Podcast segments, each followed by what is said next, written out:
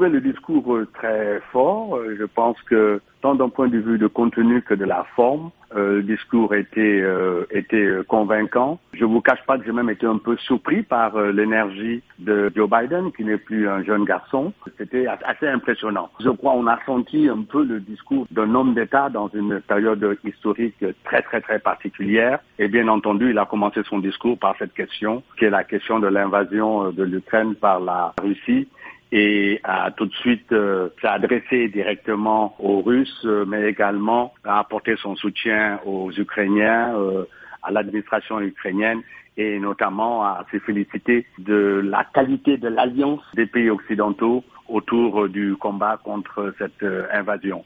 Mais René, il a campé le sujet là d'une certaine façon en disant que c'était un combat contre les régimes autocratiques ou despotiques et la démocratie.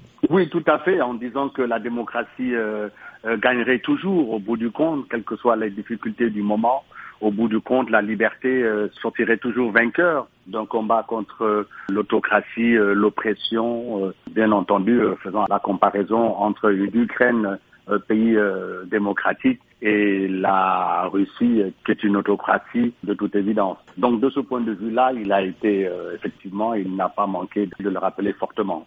Alors, sur le plan intérieur, euh, naturellement, il y avait des sujets euh, qu'il a abordés, des sujets qui préoccupent les Américains.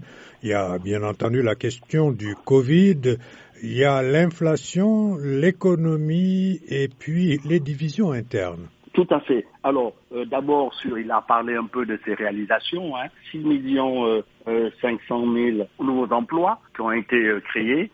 C'est un record historique aux États-Unis. Il a parlé de ça. Il a parlé de euh, la loi de euh, relance de l'économie, de pour stimuler l'économie. Il s'est félicité du fait que cette loi soit passée. Il a parlé de la loi qui est passée également sur les infrastructures, qui était une loi bipartisane.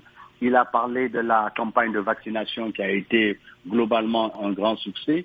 Donc, euh, en gros, il a d'abord mis en avant ses réalisations. Alors, la chose que j'ai trouvée assez intéressante, et je ne me souviens pas l'avoir entendu dans un discours de cette nature, il a terminé son discours par une sorte d'agenda à l'unité, en présentant quatre points dans lesquels il disait, malgré les divisions qu'il y a, les divisions politiques s'entend ici aux États-Unis, il est possible qu'entre républicains et démocrates, nous puissions avancer sur quatre points qui sont quatre points essentiels. L'un, c'était le combat contre les addictions, et notamment certaines addictions à certains euh, médicaments. Deuxièmement, la question des maladies mentales, avec tout ce qui va avec euh, la question des violences, violences à l'école, etc.